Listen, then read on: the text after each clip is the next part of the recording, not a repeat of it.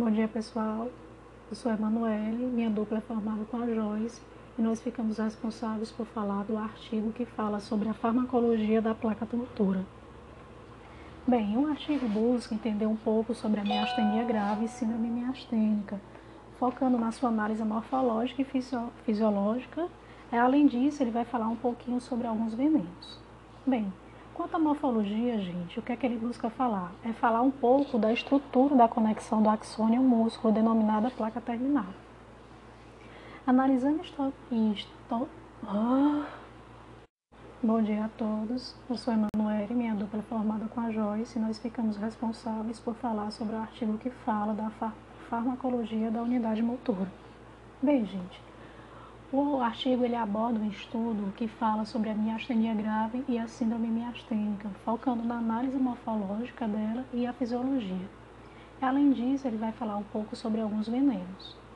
Quanto à morfologia, o que se busca é falar um pouco da estrutura da conexão axônio-músculo denominada placa terminal. A análise de uma dada região da placa terminal consiste em determinar primeiramente a área do nervo terminal, o número de vesículas sinápticas, o diâmetro médio dessa vesícula sináptica, a porcentagem da área do nervo terminal ocupada por mitocôndrias, o comprimento da membrana pré-sináptica, a área de dobras sarcoplasmáticas pós-sinápticas e a concentração do contorno da membrana pós-sináptica. É bom destacar que podem existir notáveis diferenças morfológicas entre as placas terminais em, em diferentes regiões, tornando-se necessário o exame de muitas placas terminais e seu tratamento estatístico para o conhecimento de alguns desvios patológicos do estado normal. Segundo o estudo, finas estruturas da placa motora do músculo intercostal externo foram analisadas em 32 indivíduos normais, 68 indivíduos com miastenia grave e 42 indivíduos com síndrome miastênica. Um estudo detectou que, na miastenia grave, estão diminuídas área média do nervo terminal, a concentração do contorno da membrana pós-sináptica e, por outro lado, não estão, diminu não estão afetados. O diâmetro médio das vesículas sinápticas, a vesícula sináptica contada por unidade nervosa terminal. Já na síndrome miastênica, estão marcadamente aumentados. A área média das dobras juncionais pós-sinápticas e fendas secundárias, a relação entre o comprimento da membrana pós-sináptica e pré-sináptica e não estão alterados a área média do nervo terminal e a vesícula sináptica, contada por unidade da área nervosa terminal. Já quanto à fisiologia, então o processo de transmissão dos impulsos nervosos na junção neuromuscular já é conhecido por nós e compreende as seguintes etapas. Então, a primeira etapa é a chegada do potencial de ação às terminações nervosas liberadas pelo mediador acetilcolina nos receptores colinérgicos, alteração da permeabilidade iônica da membrana subsináptica e, consequentemente, redução local do potencial de repouso da fibra muscular, deflagração do potencial de ação muscular. Quando a redução do potencial de repouso atinge o nível crítico, a ativação do mecanismo contrátil da fibra muscular. E o que é a atividade espontânea que o estudo fala? Então, foi registrado que a atividade é espontânea da placa motora em indivíduos normais e indivíduos com miastenia grave, que durante 10 dias, 5 indivíduos com miastenia grave generalizadas mostraram descargas negativas espontâneas sucessivas que foram mais difíceis de localizar do que indivíduos normais. Para se ter uma ideia, um técnico treinado demora mais ou menos 9 minutos para localizar uma placa motora em indivíduos normais enquanto que necessita de 111 minutos para localizar uma placa terminal em indivíduos com miastenia grave. Entretanto, uma vez localizadas, as descargas negativas não diferem significativamente em amplitude e frequência daquelas registradas em indivíduos normais.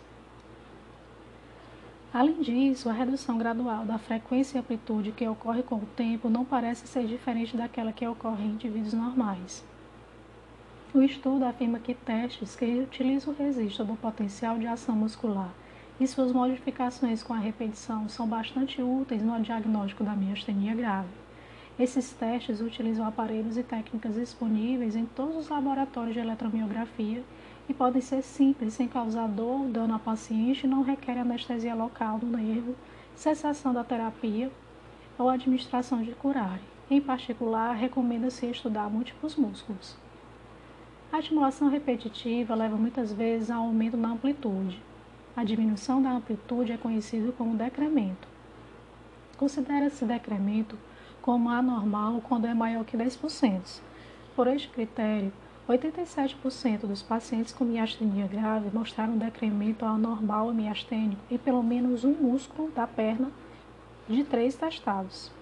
Cinco pacientes mostraram decremento em todos os três músculos e 11 mostraram decremento em, do, em dois músculos e 10 pacientes em somente um músculo.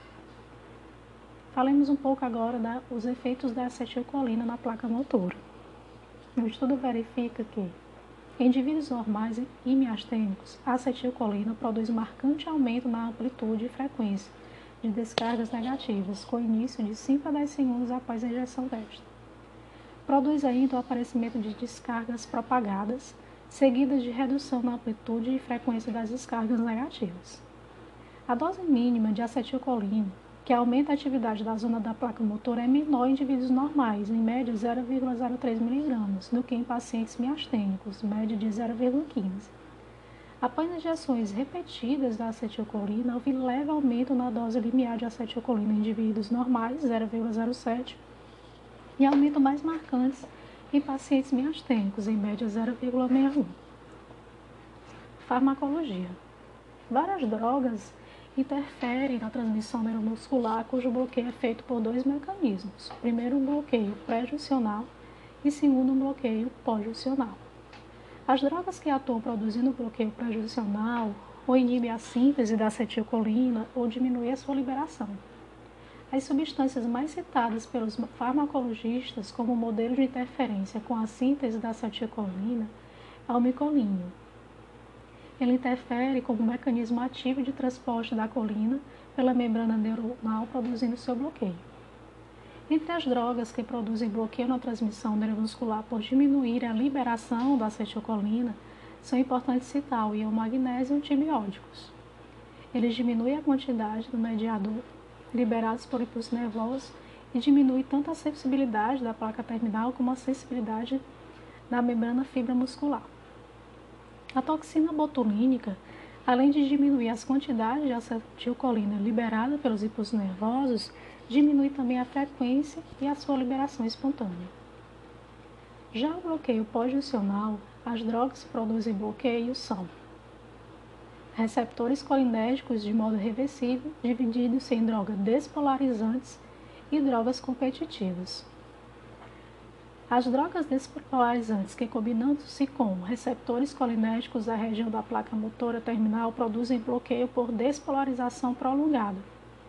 Já as drogas competitivas, que combinando-se com os receptores da placa motora terminal, não modificam o potencial de repouso da membrana.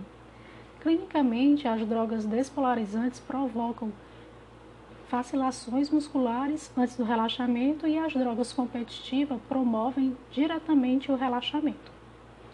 Entre as drogas que produzem despolarização prolongada, citam-se o succinilmetônio, sendo rápida a duração do efeito, exigindo para operações prolongadas infusão intravenosa, sendo usada mais comumente na intubação traqueal esofágica. Essas drogas que produzem bloqueio do muscular por competição, entre as drogas que produzem bloqueio neuromuscular por competição, a gente tem a detubocorarina. Alterações musculares. Segundo o estudo, a anormalidade neuromuscular responsável pela miastenia grave não é causada por um defeito limitado à junção neuromuscular, mas reflete distúrbios no mecanismo metabólico do neurônio.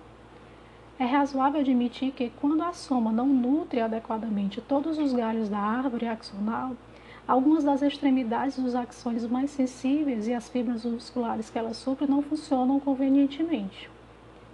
Características especiais dessa miastenia grave. Foi verificado que indivíduos com miastenia grave apresentam maior sensibilidade a agentes bloqueadores neuromusculares competitivos e menor sensibilidade agentes bloqueadores neuromusculares despolarizantes, o que serviu de base para confirmar ou rejeitar o diagnóstico da miastenia grave. A resposta de pacientes miastênicos à administração sistêmica de pequenas doses de músculos relaxantes é imprevisível. Portanto, seu uso para fins diagnósticos exige uma série de cuidados que inclui pessoal especializado e todo o equipamento necessário para ressuscitação respiratória e circulatória. Os testes, os testes diagnósticos causados mais, usados mais comuns constituem a observação da atividade muscular voluntária antes e depois da administração intravenosa de um anticolinesterásico de curta duração. Já características especiais da síndrome miastênica.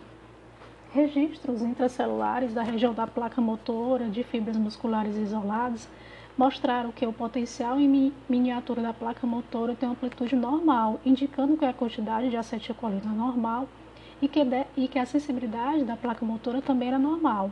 Entretanto, a amplitude do potencial da placa motora terminal produzido por estimulação nervosa foi reduzido e maior parte dos potenciais terminal era pequena demais para dar origem a um potencial de ação.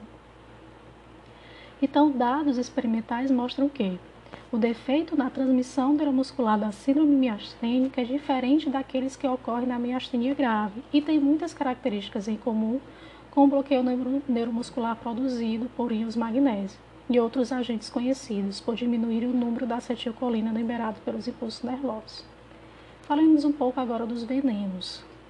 Então, pacientes picados por cascavel na América do Sul apresentam geral sinais semelhantes ao bloqueio neuromuscular, em particular, temos distúrbios visuais, pitose palpebral bilateral, paralisia de outros músculos da face do pescoço, dificuldade na deglutição e, em alguns casos, paralisia total. Estes efeitos podem ser atribuídos à ação da crotoxina, inibidora na transmissão neuromuscular. A rigidez nos músculos esqueléticos, que ocorre curto tempo depois da picada, pode ser devido à ação da crotamina. Bem, gente, é isso, um pouco do resumo do artigo. Muito obrigada.